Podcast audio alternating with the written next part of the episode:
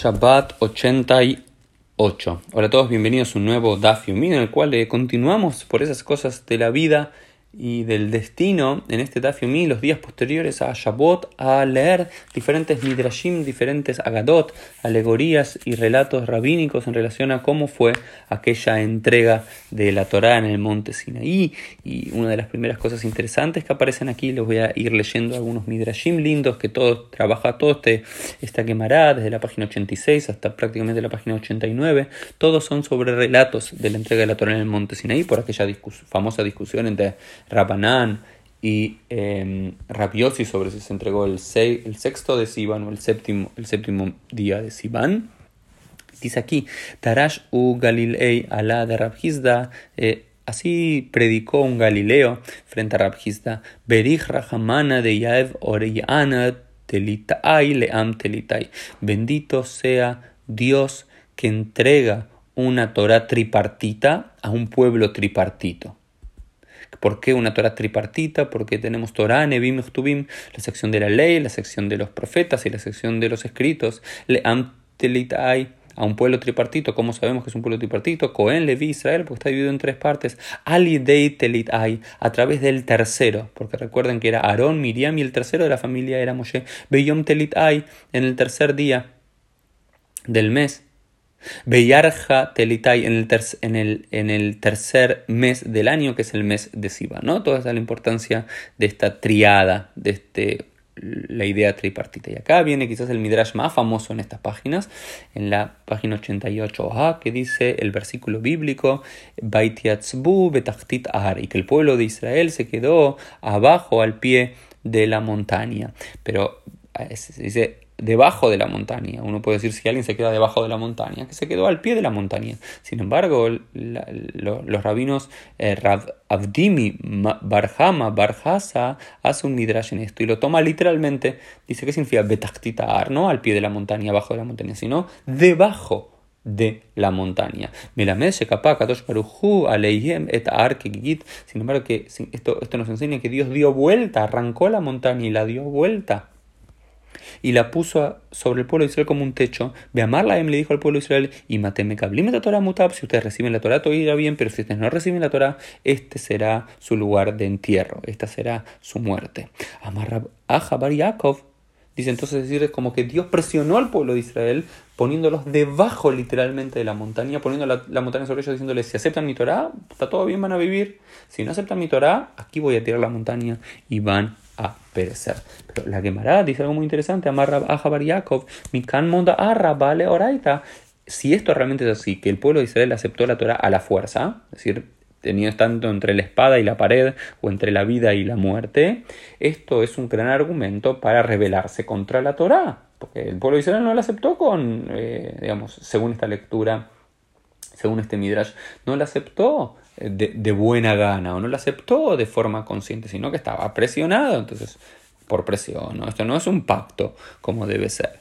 Amarraba, pero contesta Raba, Afalpigen, a pesar de que esto fue así. Y es cierto, durante algunos siglos el pueblo de Israel solo había aceptado la Torah a la fuerza, Adur Kablua Bemeya Hashverosh. En los tiempos del rey Hashverosh, en los tiempos de la reina Esther, digamos en el siglo V, antes de la era común, el pueblo de Israel la aceptó con alegría. Kimubi kiblu ayudim. Porque hay un versículo bíblico que dice aceptaron, digo recibieron, aceptaron y recibieron los judíos.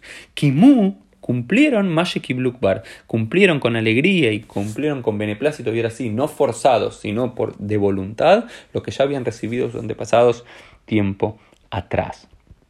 Eh, continúa la, la, con algunas ideas interesantes. También nos dice que recuerden el sexto día de la creación del mundo en Bereshit, dice Bayere, Bayiboker, Yom Ashishi.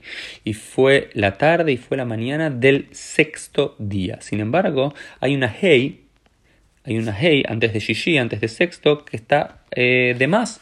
Y irá la Mali, ¿para qué tenemos esta Hei? En todos los otros días dice Beyom Sheini, Beyom Shlishi, no dice Beyom Asheini, Beyom Ashlishi.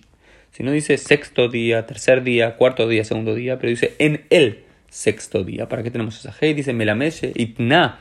Esa hey es de Sheitna, Kadosh Maase Bereshit, Beamar Lahem, Im Israel Mekablim Torah, Atem Mitkaimim, Beim Lav, Ani Machziret Hem Letovabo. Dice, incluso más, el pacto fue que sí, el pueblo, el pacto fue con la creación. Dios le dijo a la creación, si el pueblo de Israel acepta mi Torah, el mundo va a seguir en pie como lo cree aquí. Sin embargo, al final del sexto día les digo, si el pueblo de Israel no acepta la Torah, voy a volver al mundo en un caos. Esta era la importancia teológica, según la que llamará de aceptar eh, la Torah. Eh, y acá dice algo muy, muy, muy lindo y muy bonito, otro midrash que dice, Israel Shishim Ribosh el Malachi Asheret Lechol Echad Bechad Misrael, Kashru Lo Shnei Ketarim, Echad Keneged Naasel, Echad Keneged Nishma. Uno de los versículos más famosos, cuando Dios entrega la Torah al pueblo de Israel, el pueblo de Israel responde, Naase Benishma, haremos y escucharemos. Esta gran pregunta, ¿por qué el pueblo de Israel primero dijo haremos y luego dijo, y luego dijo escucharemos? Cuando lo lógico es, si alguien te hace una propuesta, Vos no decís firmo y después me decís qué es lo que está en el contrato. No, me decís hablemos lo que hay en el contrato y luego si me parece firmo. En cambio, el pueblo de Israel, según esta lectura, tenía tanta pero tanta emuná, tanta pero tanta fe en Dios, que primero dijo yo voy a hacer. Si Dios lo quiere, yo hago y luego escucho qué es exactamente. Luego racionalizo, luego lo pienso si está bien, si está mal, si es lo correcto. Pero esta es la idea rabínica basada en este versículo, que el pueblo de Israel tenía mucha fe, por lo cual se dice que en el momento que el pueblo de Israel dijo Nace Benishma, antepuso el hacer que al entendimiento, al escuchar, por la fe que tenían, vinieron 600.000 ángeles celestiales y les pusieron dos coronas a cada uno de los miembros del pueblo de Israel, una por eh, Naase, una por Haremos y otra por Nishma y otra por Escucharemos, pero después se nos dice que cuando hicieron el becerro de oro le sacaron esas coronas, pero también se nos dice que en un futuro van a volver a colocarnos aquellas eh, coronas. Luego algunos midrashim más para, para eh, compartir eh, con ustedes en el día de hoy. Eh, es una idea también eh, bien bonita, que es la siguiente. Amar Rabbi Yohanan, dijo Rabbi Yohanan, ya estamos en la página 88b, para quienes están siguiendo el DAF, Donai eh, el versículo, lo importante es la, la expresión de este versículo de, de, de Teilim de Salmos 80 y, 68, dice Tzabarrav, una gran milicia. ¿Por qué dice una gran milicia, una milicia múltiple? Porque se dice que cada palabra y palabra que salió del santo bendito sea se dividió en 70 lenguas. Y esta idea como muy poderosa también que enseña el, Midrash en nombre de Rabbi Ismael, patish y fotzet asela, que la palabra de Dios es como un martillo que rompe la piedra. Ma patish tal como cuando el martillo golpea la piedra se dividen en muchos nitzotzot, en muchos destellos. Así también cada palabra que salía del santo bendito sea se dividió en 70 lenguas. Recuerden, estas 70 lenguas es la idea de que Dios entregó la Torah en las 70 lenguas primordiales del mundo a las 70 naciones, es decir, que todo el mundo pudo escuchar la Torah y no solamente el pueblo de Israel, y también aquí surge esta idea de Shibim Panim la Torah, que la Torah tiene 70 caras. Cada versículo puede ser interpretado de 70 formas diferentes.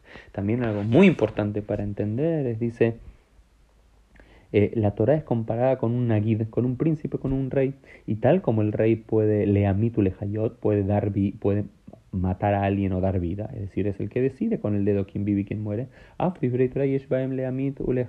También la propia Torah, y esto es algo muy hermoso en nuestra tradición, nuestros rabinos es consciente que la Torah puede dar vida, pero la Torah también puede matar.